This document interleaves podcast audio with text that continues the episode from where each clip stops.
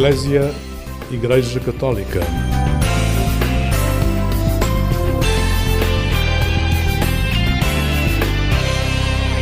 Olá, um bom dia. O programa Eclésia está consigo nesta manhã de sábado e hoje levantamos um pouco o véu à obra musical que leva ao grande público a vida de Luís Andaluz. Integrado nas celebrações do centenário da fundação das Servas de Nossa Senhora de Fátima, esteve em palco em Lisboa e em Fátima e vai terminar as suas exibições em Santarém. O jornalista Luís Felipe Santos foi espreitar o ensaio. A cada sábado contamos ainda com o padre Mário de Souza para conhecermos mais expressões que nascem da cultura bíblica e entram na nossa linguagem diária.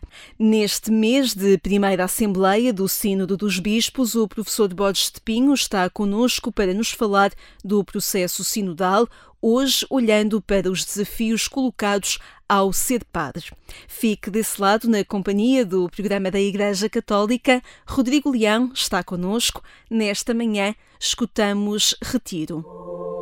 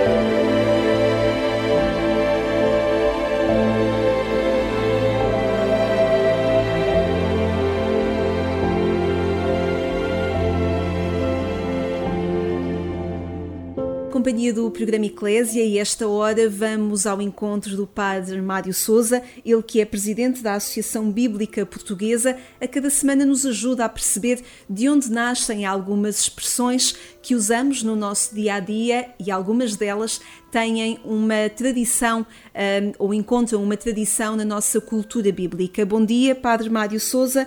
Hoje vamos perceber o que significa ou qual a origem da expressão por um prato de lentilhas. Bom dia. De facto, é uma expressão bíblica e muito antiga que remete à história dos filhos de Isaac, ou seja, Jacó e Esaú. Esaú era o mais velho e, portanto, segundo a tradição, teria que ser Esaú a receber a chamada bênção do primogênito, ou seja, ser ele a suceder ao seu pai nos encargos com a família. Mas Jacó, o irmão mais novo, queria essa bênção. Então o que faz? Quando um dia Esaú chega eh, cansado da caça, com muita fome, eh, pede ao seu irmão que estava em casa, a Jacó, que lhe desse um prato de lentilhas para ele saciar a fome. E Jacó, muito esperto, eh, disse que sim senhor, que lhe daria esse prato de lentilhas, mas só se ele desse, se lhe entregasse a ele, Jacó, o seu direito de ser o primogênito. Ora, Esaú, na altura em que vinha esfomeado, vinha de facto famintíssimo do trabalho e da caça, eh, não ligou nenhuma, quer dizer, este, este tipo de, de conversa de, de Jacó e disse, sim senhor, ok, dá-me lá então o um prato de lentilhas, fica lá com a benção da primogenitura. Eh, mas o que é facto é que ao fazê-lo perdeu o, o, o, o, seu direito. Então esta frase ficou uh, na, nossa, na nossa forma de, de nos expressarmos como uh, uma frase que se refere ao facto de se trocar algo muito importante por algo insignificante. Ou seja, indica um lucro pequeno que não compensa uma grande perda. Olhem, adquiriu aquilo por um prato de lentilhas. Olhem, trocou aquilo por um prato de lentilhas. Muito bem, muito bem. Padre Mário Souza, a cada semana contamos com os seus esclarecimentos que ajudam a perceber um pouco mais sobre a forma como a cultura bíblica também vai marcando os nossos dias. Obrigada pela sua colaboração e pela sua presença no programa Eclésia. Obrigado, bom dia.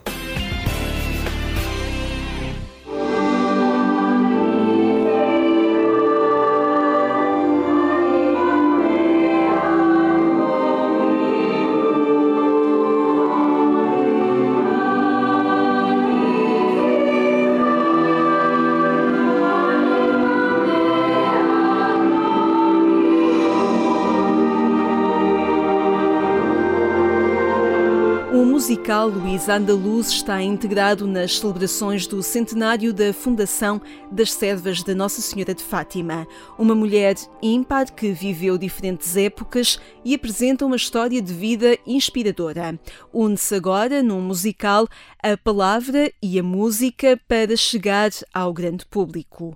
O produtor do espetáculo, Armando Calado, assume ao jornalista Luís Felipe Santos que não é muito normal fazer-se um musical em Portugal sobre uma figura religiosa, admitindo mesmo que pouca gente sabe quem é a Madre Andaluz. Não é normal fazer-se um musical em Portugal sobre uma figura religiosa. Uh, Atrevo-me a dizer, se calhar, que muito pouca gente saberá quem é a Madre Andaluz.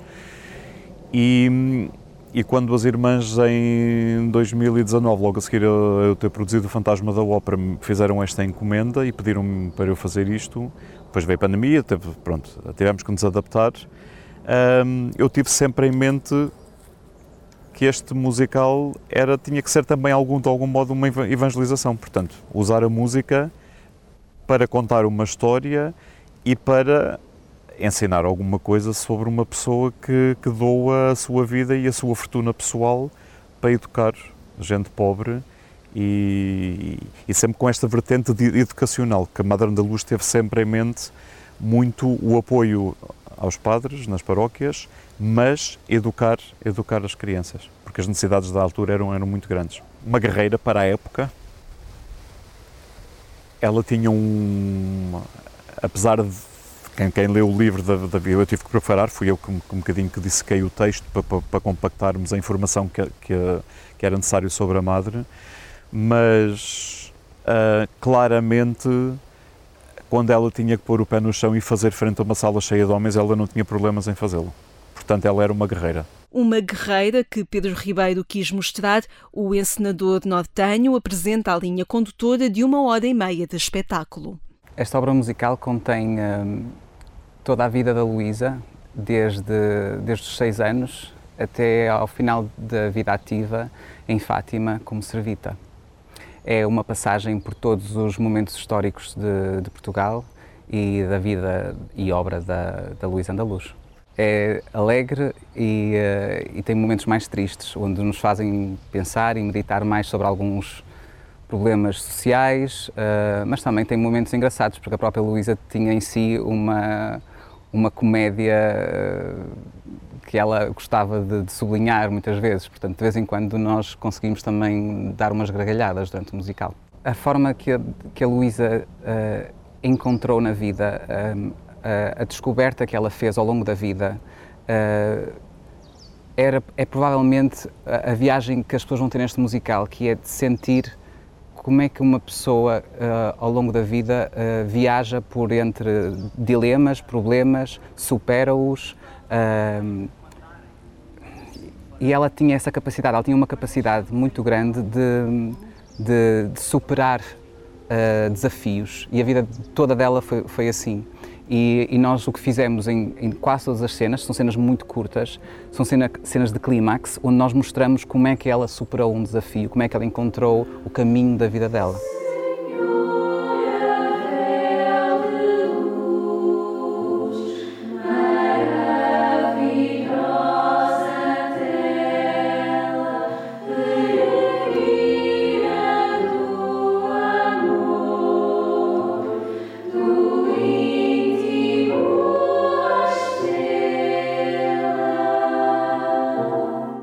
Atrizes foram chamadas a dar corpo e voz e silêncio e canto a Luísa Andaluz. Entre os 16 e os 45 anos, Inês Ferreira Alves é chamada a ser a Madre Luísa. Luísa Andaluz tem uma história de vida uh, inspiradora, tem sido um projeto mesmo muito desafiante poder uh, fazer parte do, do, da história, uh, mas acima de tudo participar na vida, de alguma forma participar na vida da Luísa. Uh, sendo que eu vou fazer parte deste musical como Luísa Andaluz entre os 16 anos e os 45, uh, ah, onde vamos falar uh, muito na mulher que ela foi, na mulher que ela, que ela no, no, no, tempo que ela presenciou também, que foi durante a história de Portugal, ela passou por dois séculos diferentes, século XIX, século XX, passou por regicídios, revoltas políticas, regime salazarista, um, portanto, foi, foram factos bastante um, uh, ah, importantes, não é? Que ela passou e passou por esses momentos todos importantes da vida dela e que, de certa forma, afetaram também na maneira como, como ela foi durante, durante a vida dela toda.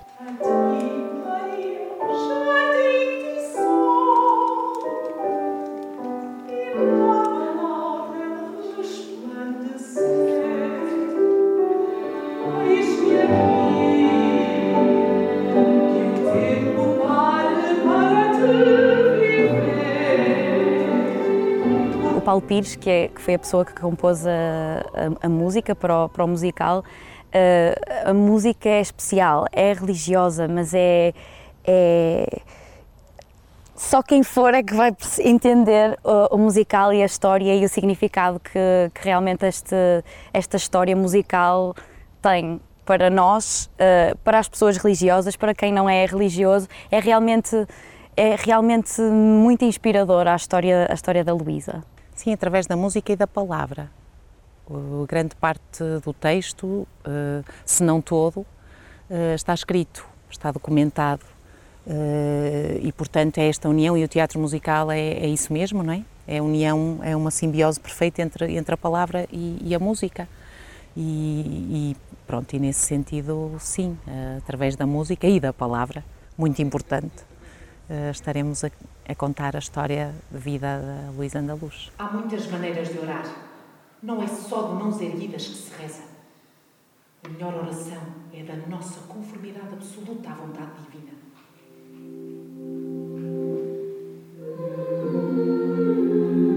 Só não acho conveniente que as noviças saiam para a rua. Pelo menos por enquanto. Não nos estamos a entender. Elas são precisas lá fora. Elas têm de poder sair. Esta sua orientação de formar duas qualidades de irmãs ativas e contemplativas dentro da mesma comunidade não dará bom resultado. Irei teimar na saída das novícias para o trabalho social. Não desisto. Patrícia Quinta, chamada a descobrir Luísa a partir dos 45 anos, revela a emoção e a audácia de uma figura que marcou a história religiosa entre luzes e sombras. A vida de Luís Andaluz uh, é uma vida cheia, cheia de emoção, uh, cheia de, de luz, como tem o nome, o nome dela, mas também com alguma sombra. E a música nem sempre, nem sempre nos traz luz. às vezes também nos traz a sombra e nesse sentido acho que a vida dela foi uma grande sinfonia. Eu acho que a luz uh, no interior dela está sempre. Uh, a sombra nas dificuldades que ela foi encontrando, uh, no conseguir das suas, das suas, dos seus objetivos, em, na implementação da obra, etc. houve muita sombra, houve muitos obstáculos, de caráter social, político, uh, humano e, e, com certeza que para ter uh, conseguido o que conseguiu teve ter sombra, porque ninguém consegue só com luz. Luísa Andaluz nasceu a 12 de fevereiro de 1877 em Santarém e faleceu em Lisboa a 20 de agosto de 1973. Com 38 anos, sentiu o desejo de se tornar irmã carmelita após uma juventude ligada ao trabalho social numa conjetura particular no decorrer da ascensão e desmoronamento de três regimes a monarquia, a Primeira República e o Estado Novo. Corria o ano de 1923 quando juntou um grupo de senhoras e fundou um colégio em Santarém. Fez a sua profissão religiosa em 1939, data da aprovação canónica da Congregação das Servas de Nossa Senhora de Fátima. A 19 de dezembro de 2017, o Papa Francisco aprovou o decreto que confirma as virtudes heroicas da Madre Andaluz, sendo assim declarada venerável. A protagonista mais velha do musical, a atriz Patrícia Quinta, sublinha a atualidade da vida de Luísa Andaluz e a forma como, na estética, valores podem passar para o grande público. É muito atual ainda esta esta luta pela, pela educação, por aquilo que é realmente importante, pelos valores, pela autonomia, que ela, que ela tanto desejava com, com este foco em criar seres eh, com valores humanos bem estruturados, com autonomia para, para conseguir uh, lidar com os problemas da vida e conseguir constituir família, etc. Portanto, esse ser autónomo acho que é uma coisa que, que se mantém. A estética carrega, carrega tudo, não é? Carrega carrega toda esta mensagem, ou pelo menos deve estar de acordo com, com a mensagem que, que queremos transmitir. Eh, é uma escolha, mas no fundo ela está lá e está lá para ser condutora também desta, desta mensagem, como disse. Um elenco diverso, jovem, que junta a experiência do teatro musical a uma mensagem religiosa que se quer abeirar do grande público. O jornalista Luís Felipe Santos foi descobrir este trabalho conjunto que será, depois de ter passado por Lisboa e também por Fátima, entregue amanhã no Teatro Sá da Bandeira, em Santarém.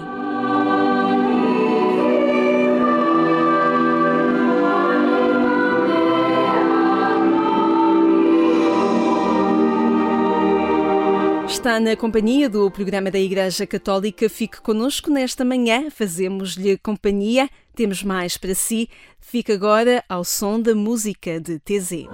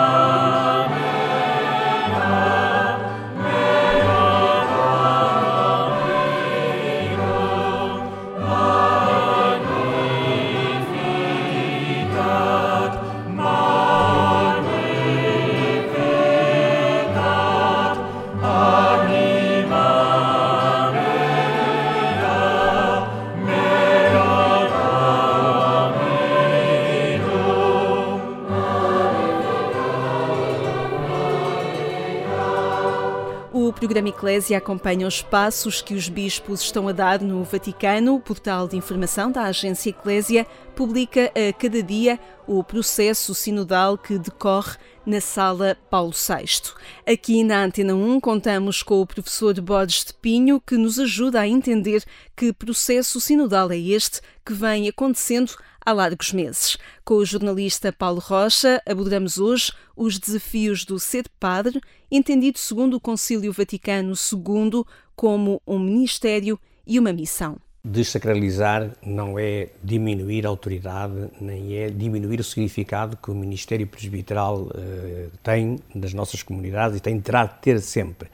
Aliás, uh, diz-nos a experiência cotidiana que nas comunidades onde o, o, o pároco, aquele que presida a comunidade, é capaz de, de abertura, de abertura de, de, de, espírito e de ação, é capaz de abrir espaços aos, à participação dos cristãos, está, está também eh, sensível às mudanças e reformas que são necessárias, etc, etc. E, e, a, gente, e a, gente, podia dar aqui algum, uhum. alguns exemplos, não é? Mas não, não, não, não, convém. Uh, Nota-se que, de facto, por um lado, as comunidades são algo diferentes e, por outro lado, diferentes na, na, na, na qualidade de vida comunitária uh, global e, e, e que, por outro lado, também há uh, expressões muito concretas de renovação da Igreja. Agora, uh, sem dúvida que o, do, quando falamos no problema do, do ministério ordenado, tenho falado nele porque, de facto, uh, ele é central na vida da Igreja.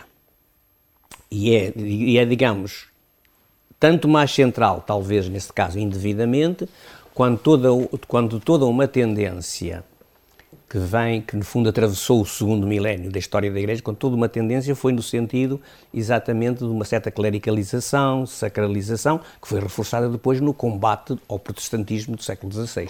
Portanto, uh, sabe bem que nessa altura, ao acentuar o sacerdócio comum dos fiéis, Lutero questionou o lugar do ministério ordenado uh, como ele se entendia na altura, e a reação católica foi no sentido de sobrevalorizar e até em, to, em todos os aspectos uh, uh, o lugar do ministério ordenado, indo para além daquilo que de facto é o estritamente, chamemos-lhe, neotestamentário e apostólico. E hoje estamos em que ponto? Eu julgo que hoje estamos, estamos numa fase que, portanto, que, que, se reporta, por um lado, ao Concílio Vaticano II. O Vaticano II aqui provocou, trouxe uma um início, um início, porque em muitas coisas, igrejas locais, etc., o Concílio Vaticano II foi só um início. Um início, um início de uma revitalização do ministério ordenado, revitalização, claro que alguém dirá, mas saíram muitos padres. Pois, se calhar, era o mesmo que tinha de acontecer, não é? Porque face ao, ao, ao modelo que tínhamos, que tínhamos. Portanto, houve uma certa revitalização no sentido de entendermos o ministério uh, sacerdotal, portanto, o ministério presbiteral, uh, numa linha mais ministerial, por isso falamos numa igreja uh, que seja na ministerialidade global da igreja, por um lado, mas também numa igreja ministerial em diversos ângulos, mas quando, quando falamos assim, nessa amplitude, estamos também a incluir o ministério ordenado, não apenas o ministério batismais.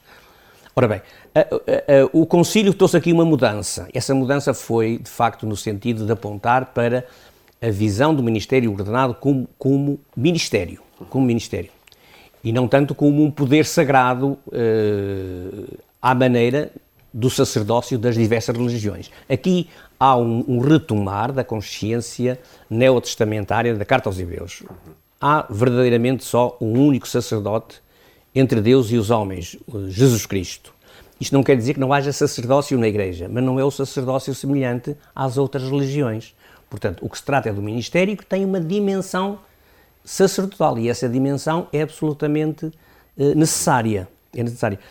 Eh, ora bem, eh, houve, na, até na própria linguagem, e, e, eu falo nisso porque acho que essa linguagem não, não é uma invenção minha, no sentido que eu, não se nós consultarmos alguns dos grandes teólogos do nosso tempo, Uh, a começar já do próprio, do próprio Congar, uh, falando do, de uh, Runner, falando do Sesbue, falando etc.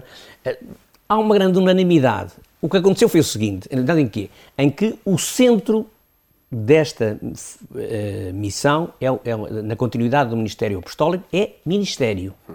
Não... Portanto, acentuar a dimensão da missão Uh, sobretudo nesse Ministério. Neste caso, uhum. neste caso do, do, serviço ministerial a favor da missão uhum. e da comunidade dentro e fora do espaço eclesial. Uh, digamos que uh, essa linguagem hoje está novamente, portanto, perguntou-me em, em que fase é que nós estamos.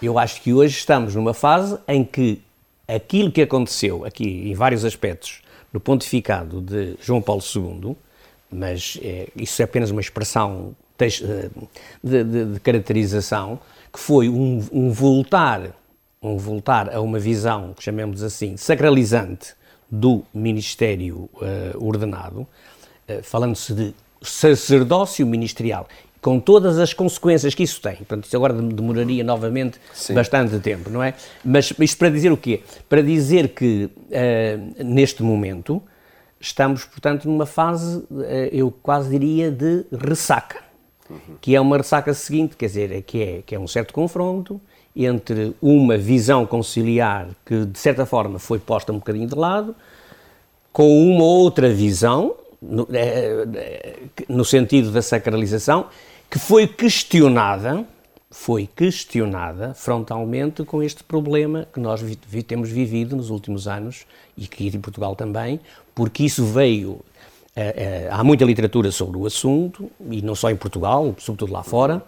Portanto, o que, o que é que trouxe? Trouxe o questionamento daquilo que tradicionalmente se chama o clericalismo, Uh, e tudo, e tudo diferentes formas de abuso que infelizmente e tudo resto, também, e tudo resto. também aconteceram. Na próxima semana continuamos neste caminho sinodal que a Igreja vive. Até ao final do mês decorre no Vaticano a Assembleia do Sínodo dos Bispos, um acontecimento na vida da Igreja Católica que está a marcar as comunidades e vai marcar o agir dos cristãos nos próximos tempos. Momentos para escutarmos o Padre Manuel Barbosa, que habitualmente partilha conosco algumas reflexões a partir da liturgia proposta aos cristãos nas Eucaristias deste fim de semana.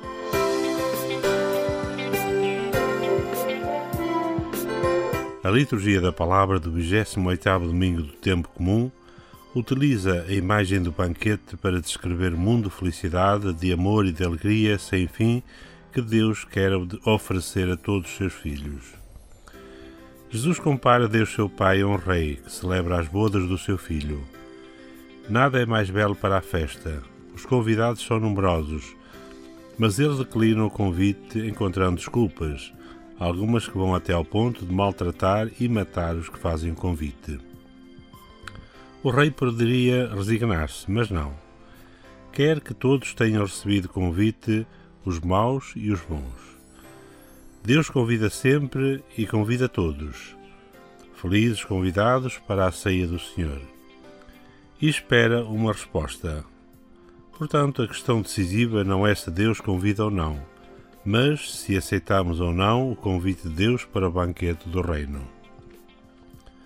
Os convidados que não aceitaram o convite representam aqueles que estão demasiado preocupados em conquistar os seus cinco minutos de fama ou a impor aos outros os seus próprios esquemas e projetos, ou a explorar o bem-estar que o dinheiro lhes conquistou e não têm tempo para os desafios de Deus. Os convidados que não aceitaram o convite representam também aqueles que estão instalados na sua autossuficiência, nas suas certezas, seguranças e preconceitos. Não têm o coração aberto e disponível para as propostas de Deus. Até podem ser pessoas sérias e boas, que se empenham na comunidade cristã e desempenham papéis fundamentais na estruturação dos organismos paroquiais. Mas sabem tudo sobre Deus e já construíram Deus à medida dos seus interesses, desejos e projetos e não se deixam questionar nem interpelar. Os seus corações estão talvez fechados à novidade de Deus. Os convidados que aceitaram o convite representam todos aqueles que, apesar dos seus limites e pecados, têm o coração disponível para Deus e para os desafios que Ele faz. Percebem os limites da sua miséria e finitude e estão permanentemente à espera que Deus lhes ofereça a salvação.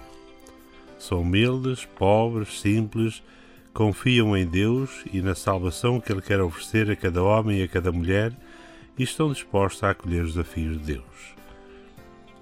Na segunda leitura, Paulo apresenta-nos a comunidade de Filipos como exemplo concreto de uma comunidade que aceitou o convite do Senhor e vive na dinâmica do Reino. É generosa e solidária, verdadeiramente empenhada na vivência do amor e em testemunhar e anunciar o Evangelho a todos e em toda a parte. Que assim seja nas nossas vidas, famílias e comunidades, ao longo desta semana, que é também de oração em preparação da celebração do Dia Mundial das Missões no próximo domingo. Uma reflexão que pode ler na página da Conferência Episcopal Portuguesa na internet e também em dionianos.org. Hoje ficamos por aqui. Obrigada por estar sempre conosco e atento à nossa presença aqui na Antena 1. Procure-nos também em agência.eclésia.pt, onde aguardamos por si com mais conteúdos que marcam a vida da Igreja Católica. Eu sou Lígia Silveira, tenho então um excelente sábado. Até amanhã, se Deus quiser.